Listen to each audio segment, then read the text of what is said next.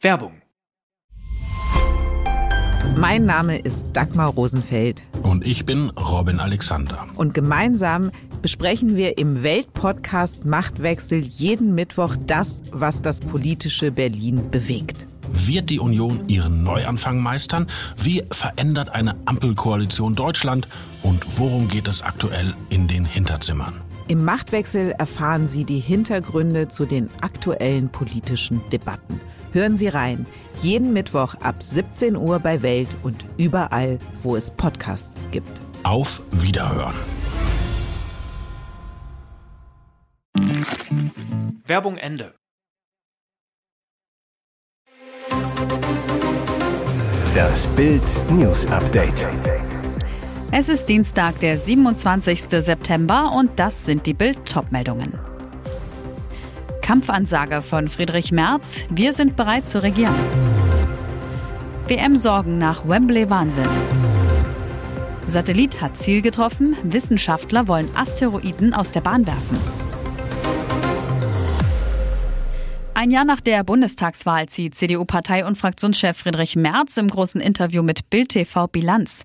Merz sagt über die Ampel, wenn die Wählerinnen und Wähler in Deutschland auch nur einen Hauch einer Ahnung gehabt hätten, wie wir regiert werden, dann hätte es dieses Wahlergebnis nicht gegeben. Wir hätten diesen Sommer anders genutzt, um uns vorzubereiten auf einen schwierigen Herbst und einen schwierigen Winter über seine Rolle als Reservekanzler. Die Opposition von heute ist Regierung von morgen. Wenn es nötig wäre, wären wir selbstverständlich in der Lage zu übernehmen. Und über die Gaskrise. Wir hätten auf diesen Angebotsschock mit einer Ausweitung des Angebots reagiert. Und wir hätten über den Sommer neben der Verstromung von Biomasse, neben den Kohlekraftwerken aus Stein und Braunkohle auch die Kernkraftwerke sichergestellt, dass sie laufen. Man muss doch in einer solchen Situation jede Quelle nutzen, die man hat, um Energie zu erzeugen. Was für ein wildes Wembley-Wechselspiel zwischen WM Lust und Frust. Deutschland spielt nach 2 zu 0 Führung 3 zu 3 gegen England. Drei Tage nach der peinlich Pleite gegen Ungarn verabschieden wir uns aus der Nations League. Unser letzter ernsthafter Test vorm WM-Start in 57 Tagen gegen Japan. Der Wembley-Wahnsinn mit sechs Toren. Die besten Nachrichten, Musiala startet und nutzt seine Chance. Havertz rettet uns mit einem Doppelpack das Remis. Aus nur vier Torchancen machen wir drei Tore. Positiv, Bundestrainer Hansi Flick lässt Jamal Musiala in seiner zweiten Heimat starten. Für Bayerns Supertalent geht ein Traum in Erfüllung. Musiala, der vor seiner Entscheidung für den DFB auch zweimal für Englands U21 spielte, England ist mein zweites Zuhause. Als Junge war es immer ein Traum, in Wembley zu spielen. Stark, Musiala holt den Elver zum 1 zu 0 durch Gündogan raus, gewinnt den entscheidenden Zweikampf vorm Konter zum 2 zu 0 durch Havertz. Musiala stellte schon in der Bundesliga unter Beweis, mit schnellen Dribblings und Bewegungen dichte Abwehrbollwerke auflösen zu können. Konsequenz, an Musiala kommt Flick für die erste Elf kaum noch vorbei. Es ist eine Weltraumpremiere für die Menschheit. Erstmals versuchten Wissenschaftler, Asteroiden aus ihrer Bahn zu werfen. Das war das Ziel einer spektakulären Mission von NASA und ESA. Bild erklärt die Mission DART, das steht für Double Asteroid Redirection Test, die in der Nacht von Montag auf Dienstag ihren ersten Höhepunkt erlebte. Asteroiden sind eine der größten Gefahren für uns Menschen. In entsprechender Größe gelten sie als Planetenkiller. Bisher war die Menschheit aber nicht in der Lage, gegen den drohenden Einschlag eines Asteroiden etwas zu unternehmen. Das gab es nur in waghalsiger Hollywood-Science-Fiction wie Armageddon. Das hat sich mit der DART-Mission jetzt geändert. Dazu hat die NASA im vergangenen Jahr die gleichnamige Raumsonde zum Doppelasteroiden Didymos geschickt, der bereits als gefährlicher Asteroid in Erdnähe gilt. In der Nacht auf Dienstag um 1.15 Uhr deutscher Zeit schlug DART nun auf Didymoon, dem kleinen Begleiter von Didymos, ein. Durch den Einschlag mit einer Geschwindigkeit von 24.000 Kilometern pro Stunde soll der rund 160 Meter große Gesteinsbrocken Didymon seine Bahn verändern und dadurch den größeren Didymos mitziehen. Didymos ist immerhin knapp einen Kilometer groß und könnte bei einem Einschlag auf der Erde gewaltigen Schaden anrichten. Zum Vergleich, der Asteroid, der vor 66 Millionen Jahren die Erde verwüstete und die Dinosaurier weltweit auslöschte, war 10 Kilometer groß. Mit erhobenen Händen steht der Mann vor einem evakuierten Bus. Niemand darf sich ihm nähern, wegen seines etwa 30 Zentimeter breiten Gürtels. Der Verdacht Sprengstoff. Großalarm in Hamburg. Montag riefen um kurz nach 12 Uhr mittags mehrere Fahrgäste eines Linienbusses bei der Polizei an. Ein Mann in Lederhosentracht sitze auf einer selbstgebastelten Alu-Unterlage und trage etwas um den Bauch, das aussehe wie ein Sprengstoffgürtel. Vor dem Strafjustizgebäude stoppte der Bus an der Haltestelle. Die Polizisten räumten ihn.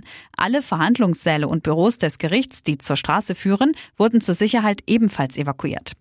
Als der Verdächtige mit den Händen in der Luft auf die Straße trat, war er sofort umzingelt von Polizisten. Die Beamten konnten ihn dazu bewegen, seinen Gürtel abzulegen. Anschließend wurde er festgenommen. Auf der Wache konnte die Polizei den verhaltensauffälligen Mann identifizieren. Es handelt sich um einen 53-jährigen und polizeibekannten Deutschen. Ein Kampfmittelräumdienst samt Reporter inspizierte in dieser Zeit Bus und Gürtel. Nach drei Stunden endlich Entwarnung. Ein Polizeisprecher, von dem Gegenstand geht keine Gefahr aus. Der Gürtel bestand lediglich aus Alufolie und Klebeband. Nach ein paar Stunden in Gewahrsam kam der Mann wieder frei. Das passiert, wenn man vom vorgeschriebenen Weg abweicht. Im niederländischen Safari-Park Beekse Bergen hielt es ein 17-jähriger deutscher Schüler für eine gute Idee, einen Weg einzuschlagen, der eigentlich nur für die Durchfahrt im Auto gedacht ist. Wie RTL News berichtet, kam er dabei mit zwei Klassenkameraden in das Gepardengehege. Als die Gruppe die Raubkatzen sah, wollten die drei wegrennen, hatten dabei im Duell mit dem schnellsten Landtier der Welt aber schlechte Karten. Ein Junge wurde von einem Gepard gepackt und gebissen. Nur der Eingriff eines Wärters, der den Vorfall mitbekam, verhinderte Schlimmeres. Eine Sprecherin des Parks kommentierte, diese Pflegekraft hat eine Heldentat vollbracht. Nun wird untersucht, wie ein solches Szenario zukünftig vermieden werden kann.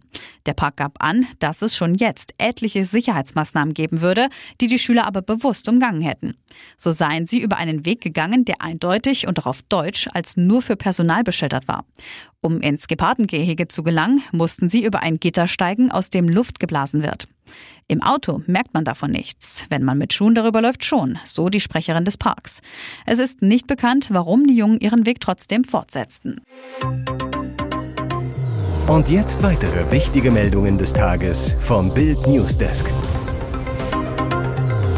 Wo viel Geld im Spiel ist, ist Streit nicht weit. Unter Corona-Leugnern ist jetzt eine Schlammschlacht ausgebrochen. Die Rechtsanwälte Rainer Füllmich und Viviane Fischer zeigten sich auf Demonstrationen gegen die Corona-Maßnahmen immer als ein Herz und eine Seele.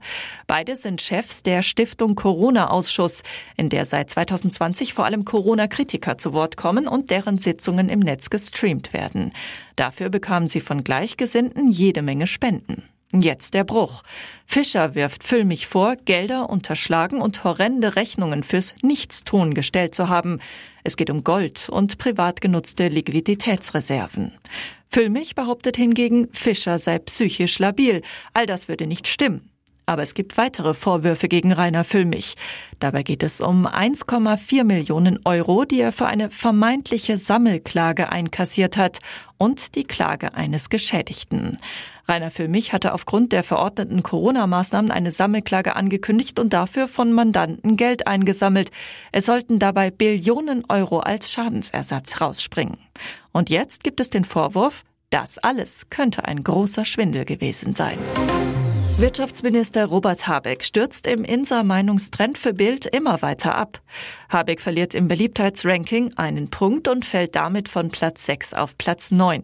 Bitter für den Top-Grünen. Habeck war vom 21. März bis zum 12. September Spitzenreiter. Kein Minister wurde von den Bürgern so geschätzt wie er. Doch dann folgt der Beliebtheitsabsturz. Mögliche Gründe? Habecks Umgang mit der Energiekrise, die geplante Abschaltung der Atomkraftwerke, die vermurkste Gasumlage. Auf Platz 1 bleibt hingegen Parteikollegin und Bundesaußenministerin Annalena Baerbock. Bayern-Landeschef Markus Söder gewinnt einen Punkt und kommt auf Platz 2. NRW-Ministerpräsident Hendrik Wüst hält seine Punkte und kommt auf Platz 3. SPD-Parteichef Lars Klingbeil verbessert sich von Platz 5 auf Platz 4. Sarah Wagenknecht steigert sich um einen Punkt und klettert damit um zwei Plätze von Platz 7 auf Platz 5. Auffällig, es gibt große Unterschiede zwischen West und Ost. Im Westen steht Annalena Baerbock auf Platz 1, im Osten Sarah Wagenknecht. Auf Platz 2 steht in West und Ost Markus Söder. Platz 3 belegt im Westen Hendrik Wüst, im Osten FDP-Urgestein Wolfgang Kubicki.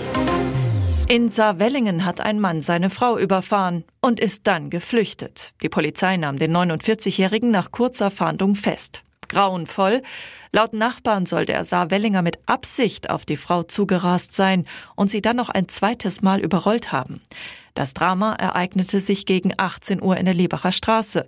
Der Motor des silberfarbenen Skoda Octavia heulte auf. Kurz darauf überrollte der Fahrer seine Ehefrau vor einem Wohnhaus.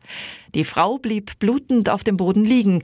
Da wendete der Fahrer nach Angaben von Anwohnern nochmals und überfuhr das hilflose Opfer erneut.